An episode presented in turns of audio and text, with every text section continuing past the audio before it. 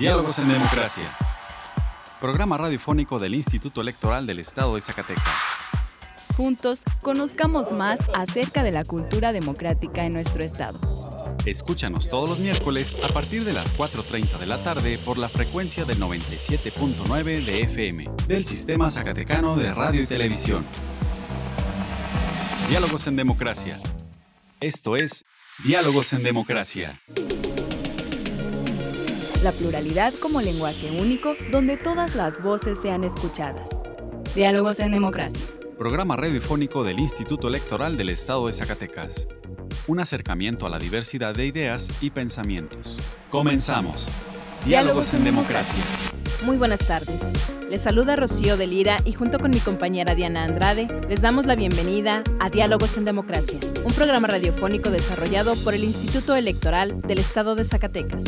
Agradecemos su compañía a una emisión más. En el programa de hoy, en nuestra sección de Hablemos de, conocerá sobre la política electrónica y las nuevas tecnologías. También, para la sección de Cultura Cívica, les mostramos parte de la mesa de diálogo sobre la consulta infantil y juvenil 2021 que se llevó a cabo en la Feria Internacional del Libro de Guadalajara. Ahora vamos a nuestra primera sección de efemérides.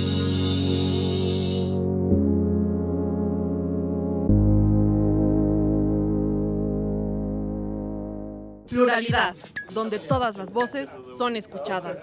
Diálogos en democracia. Esta semana en la historia. Efeméride. Noviembre 28 de 1861. Se reanuda el pago de la deuda externa, pero la conspiración contra México ya había madurado. Inicia la intervención francesa. Noviembre 28 de 1876. Porfirio Díaz asume el poder por primera vez. Noviembre 29 de 1810. Hidalgo decreta en Guadalajara la abolición de la esclavitud, del pago de tributos y alcabalas, del uso del papel sellado y suprime el estanco de tabaco y de la pólvora. Noviembre 30 de 1787. Nace Andrés Quintana Roo en Mérida, Yucatán. Diciembre 1 de 1916 el Congreso Constituyente inicia funciones para la reforma de la Constitución de 1857. De su trabajo resultará una nueva, la de 1917. Diciembre 2 de 1547. Muere Hernán Cortés Pizarro en Castilleja de la Cuesta, España. Diciembre 2. Día Internacional para la Abolición de la Esclavitud. Diciembre 3 de 1914 se instala en la Ciudad de México el gobierno provisional del general Eulalio Gutiérrez, nombrado presidente por la Convención de Aguascalientes. Diciembre 4 de 1835.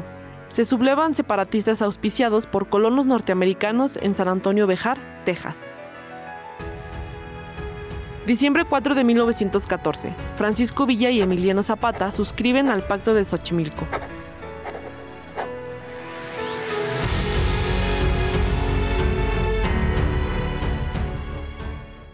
La libertad de elegir y decidir es solo nuestra. Diálogos en democracia. Diálogos en democracia. En nuestra sección de Hablemos de, nuestro compañero Víctor Trejo nos habla de la política electrónica y las nuevas tecnologías en el ámbito electoral. Explorando ideas a través del diálogo. Hablemos de. Hoy en nuestra sección de Hablemos de, te presentamos el tema sobre la política electrónica y las nuevas tecnologías. Para tener un panorama más especializado de este tema, esta tarde te presentamos un resumen de los aspectos más destacados que señaló el doctor Francisco Aguirre Sala, investigador en temas de democracia electrónica, que presentó a través de su conferencia La E-Política, Democracia y Nuevas Tecnologías. Fue organizado por el Tribunal Electoral del Poder Judicial de la Federación. El doctor Francisco Aguirre Sala señaló cuál es el primer dilema en la relación que existe entre el sistema democrático y la tecnología. El primer dilema lo planteo con este enunciado, si va a haber una nueva democracia construida por la era digital o si las redes digitales se quedarán al servicio de la democracia de siempre. Es decir, se construirá una nueva democracia o simple y sencillamente se incorporará toda la tecnología digital a los modelos que hasta hoy conocemos. Y un segundo dilema que yo creo que es más significativo, eh, ¿cuál es el papel de las tecnologías digitales ante los dilemas electorales que nos planteó y sigue planteando la pandemia de la COVID-19? Asimismo, El doctor Francisco Aguirre señaló cuáles son las etapas de desarrollo de la cultura digital. Existen seis etapas de la cultura digital y sus correspondientes desarrollos. Una primera etapa que, aunque no lo creamos, la cultura digital inicia desde 1960 y abarcaría hasta 1969, la gestación privada y secreta de la red, de la web. Una segunda etapa que abarcaría de 1972 a 1990, la gestación científica y privada de la red, de la web. Una tercera etapa que podemos ubicar desde 1990 hasta 1999, una vez que la gestión científica ya no se hizo privada, fue el ciberoptimismo. En los Estados Unidos de Norteamérica, en varios países avanzados en el aspecto tecnológico en Europa, se dio en esta década el ciberoptimismo como cada vez que existe un invento en la historia de la humanidad, se da un optimismo, así cuando se inventó la máquina de vapor o de igual manera cuando se inventó el automóvil o, como, o cuando se inventaron los alimentos enlatados, existe un optimismo donde dicen muchos de los problemas de la humanidad se van a resolver con este nuevo invento y por supuesto que los nuevos inventos endogámicamente también traen nuevas dificultades.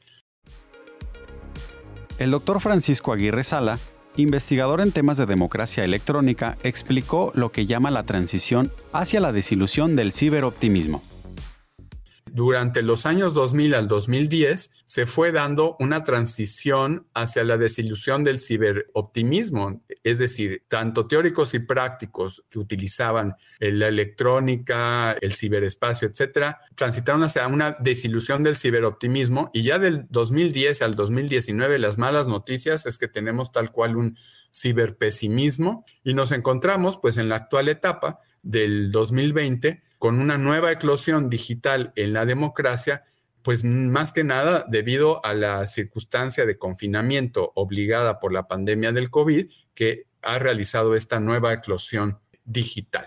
Un amplio sector de las ciencias sociales constató, nutrió y proyectó el debate entre ciberoptimistas y ciberpesimistas.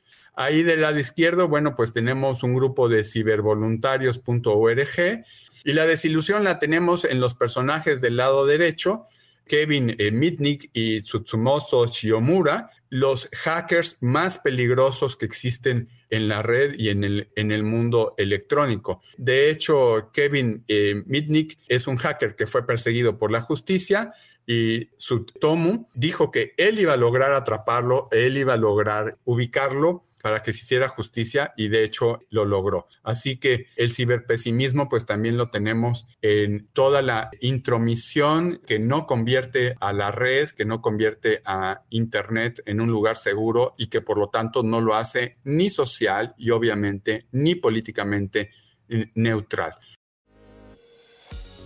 El doctor Francisco Aguirre comentó las características que él identifica dentro del periodo de ciberpesimismo en las etapas de desarrollo digital.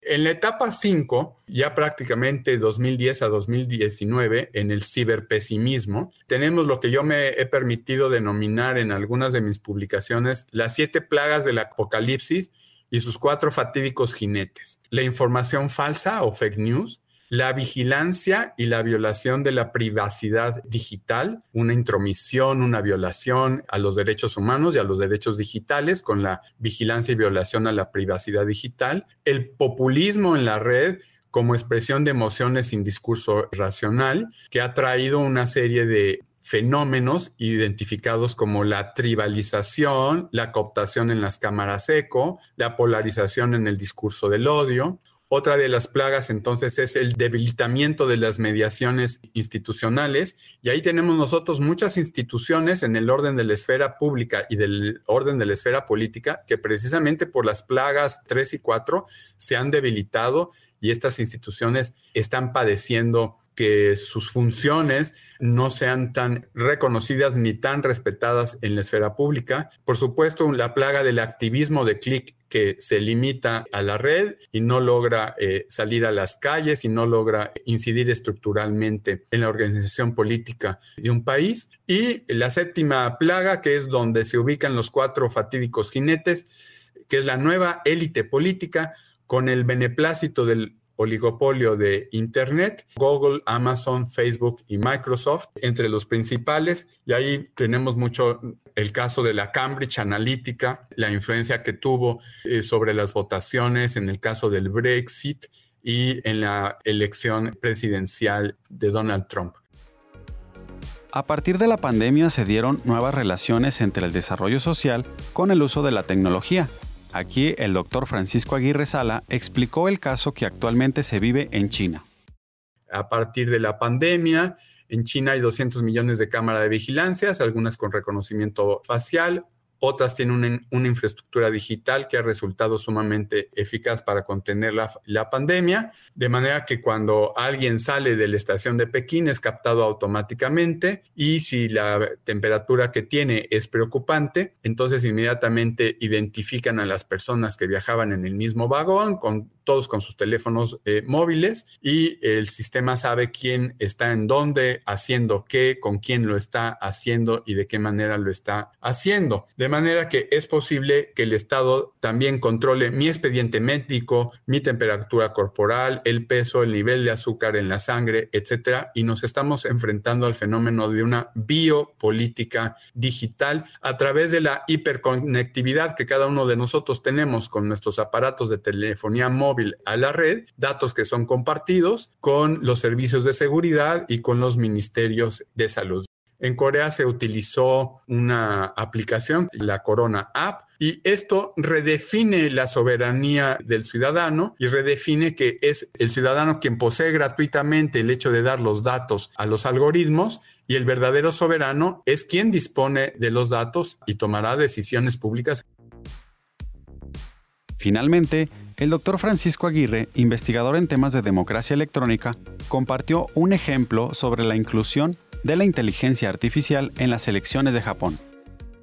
En Tokio, los algoritmos lanzan a los dispositivos móviles que utilizan los ciudadanos una serie de datos y de información seleccionados de conformidad a la cámara eco, es decir, a la burbuja en que se encuentra cada uno de los ciudadanos que recibe la información. Esto se hace a través de algoritmos. Y una vez que se tiene la información lanzada hacia los ciudadanos a través de los algoritmos, la información de retorno es sistematizada en un programa de inteligencia artificial que procura establecer cuáles son las preferencias, los ideales, inclusive los disgustos y las adversiones de los ciudadanos. De manera que para 2018, la empresa Matsuda en Tokio creó un robot, un robot de caracteres femeninos, y lo propuso como persona jurídicamente reconocida, dado que sus algoritmos de inteligencia artificial estaban adaptados para poder tomar decisiones, adquirió el robot personalidad jurídica y por lo tanto, al tener personalidad jurídica, pudo establecerse como candidato a la elección de uno de los distritos de la ciudad de Tokio.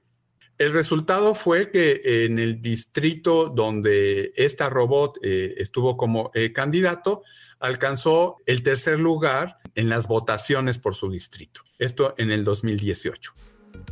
Bastante interesante el tema de la democracia electrónica y el desarrollo de las nuevas tecnologías. Si te interesa que retomemos algún tema en especial, envíanos un correo electrónico a diálogos.ies.gmail.com o contáctanos a través de las redes sociales del Instituto Electoral del Estado de Zacatecas.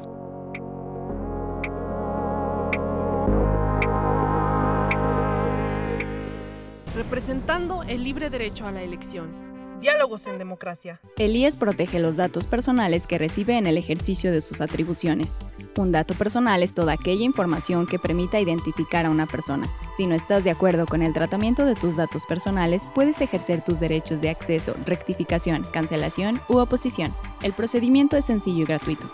Comunícate al 492-92-20606, extensión 650, o en transparencia.ies.org.mx. Instituto Electoral del Estado de Zacatecas. Nuestra elección en la diversidad de, en la diversidad de pensamiento. Diálogos, en, democracia. El pasado lunes 29 de noviembre se llevó a cabo una mesa de diálogo en la Feria Internacional del Libro realizada en la ciudad de Guadalajara, Jalisco, denominada Consulta Infantil y Juvenil 2021 en donde se dieron a conocer algunos aspectos importantes de este ejercicio cívico infantil. Para ello, la consejera del INE, Claudia Zavala, comentó que esta consulta está en el ejercicio de los derechos humanos que vienen en el artículo primero de la Constitución y en el que obliga a las autoridades garantizar los derechos. Habló de los tres grandes temas que se tocaron en esta consulta infantil y juvenil 2021 el instituto comprometido con la parte de la educación cívica, de eh, la democracia, insertamos un ejercicio por demás importante que es lograr que las niñas, los niños, las adolescentes y los adolescentes eh, incorporen sus voces plurales a la democracia.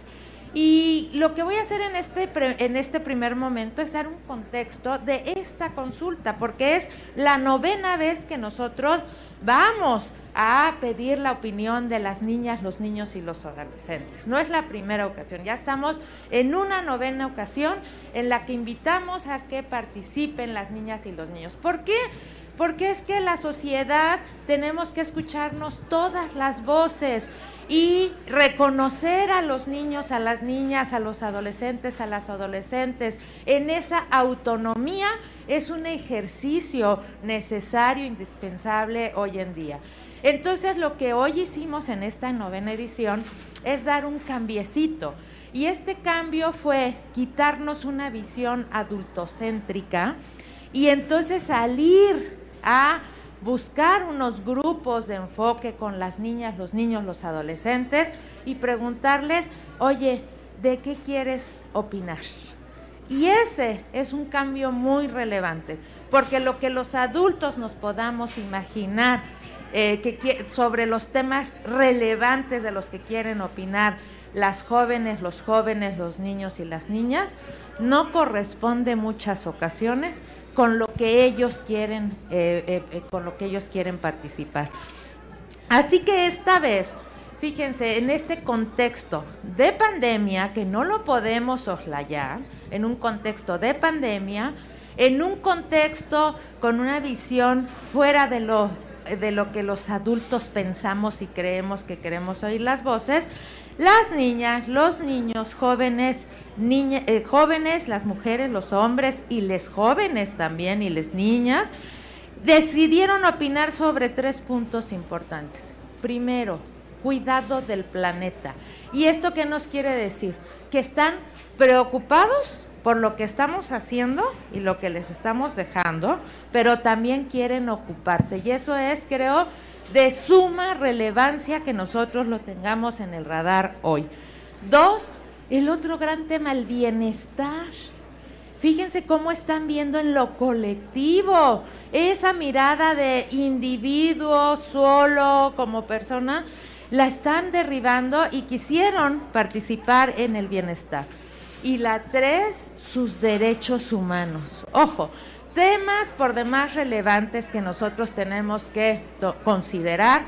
Por su parte, José Luis Vázquez López, vocal ejecutivo del INE en Coahuila, mencionó a los aliados estratégicos para difundir y promover la consulta infantil y juvenil 2021 en esta entidad. Bueno, pues hablamos de, de CIPINA, del Instituto Electoral de Coahuila, de la Comisión Estatal de Derechos Humanos, del DIF Coahuila, por supuesto de la Secretaría de Educación Pública y de CONAFE, entre otras instituciones eh, coadyuvantes. Y bueno, quiero decir que eh, gracias a, su entusiasmo, pues hemos ido avanzando, hemos ido eh, trascendiendo algunas de las dificultades propias de la situación en que nos encontramos. En esta perspectiva cualitativa, del interés que hemos tenido nosotros como Instituto Nacional Electoral y también a través de las personas y aliados estratégicos institucionales, de llegar a niños, niñas, jóvenes, que, están en una situación muy particular, muy, muy difícil. ¿no?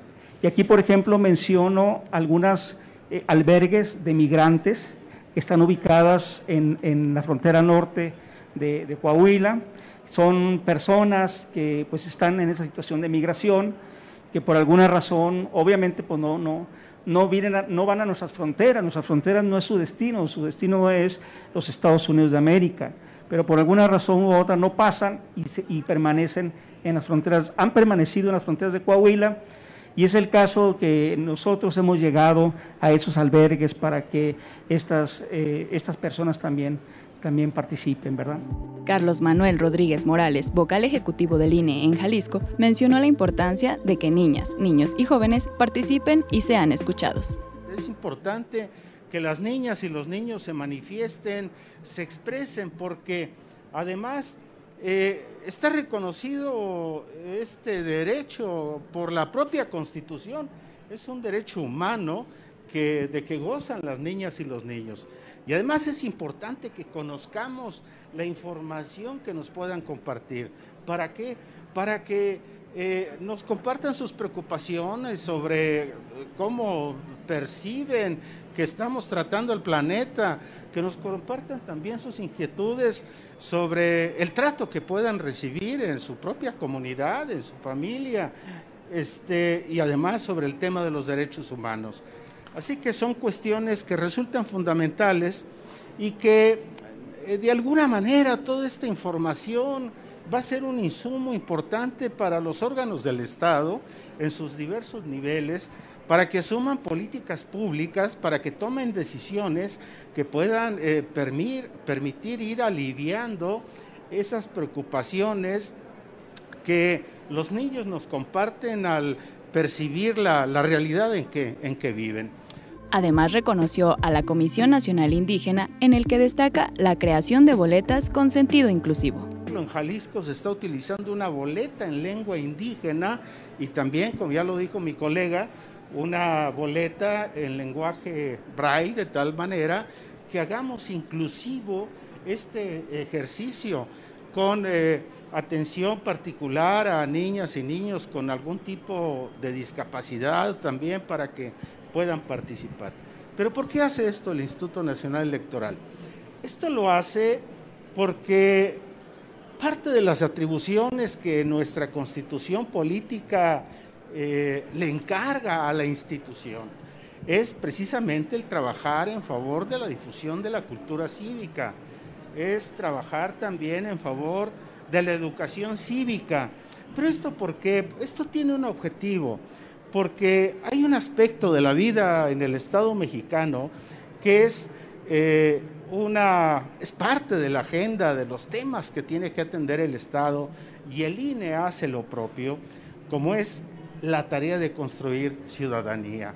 Es importante que desde la niñez se vayan incorporando las niñas y los niños al conocimiento y la importancia de tener una participación eh, activa, una participación reflexiva es fundamental para la vida de nuestra sociedad y que se vayan incorporando también a estos, eh, dijéramos, estos rituales de la vida democrática, como es la participación en consultas, como es la participación en las propias elecciones. Ya en alguna ocasión la niñez mexicana participó en aquella elección que le llamamos por los derechos de las niñas y los niños, y ahí tuvieron la oportunidad, 1997, si no me equivoco, de significar el derecho de los niños y niñas que les parecía más importante. Pluralidad, donde todas las voces son escuchadas.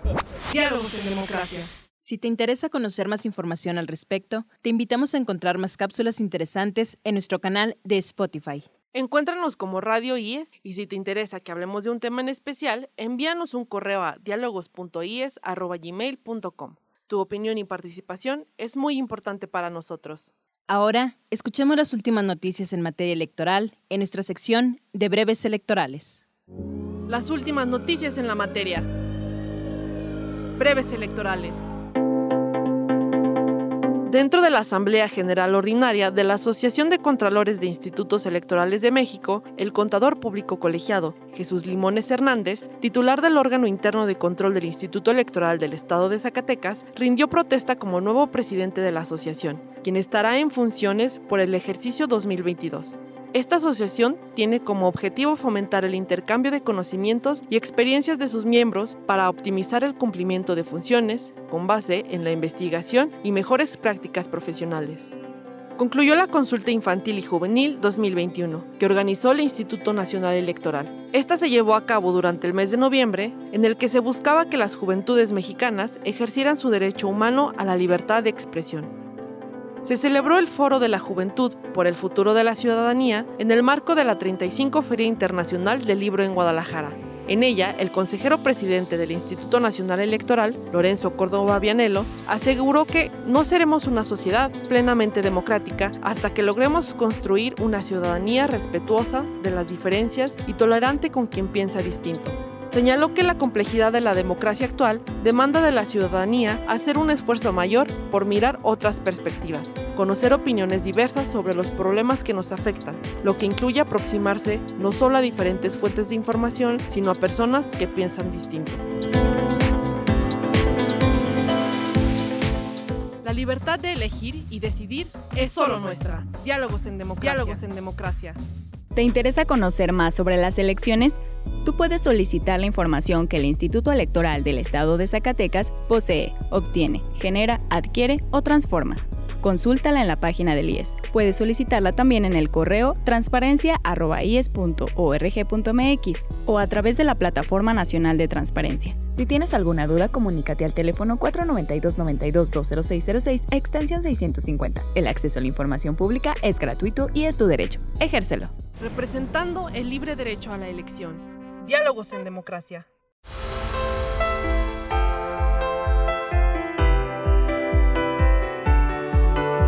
Estimados radioescuchas, hemos llegado al final de esta emisión. Agradecemos su compañía en esta tarde y esperamos nos vuelvan a escuchar el próximo miércoles.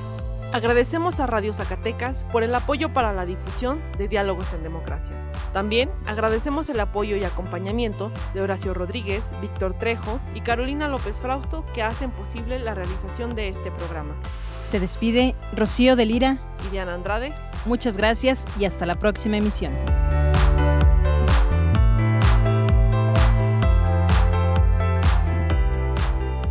Esto fue Diálogos en Democracia un espacio del Instituto Electoral del Estado de Zacatecas para la promoción del diálogo y la cultura democrática. Te esperamos en nuestra próxima edición. Diálogos en Democracia. Diálogos en Democracia.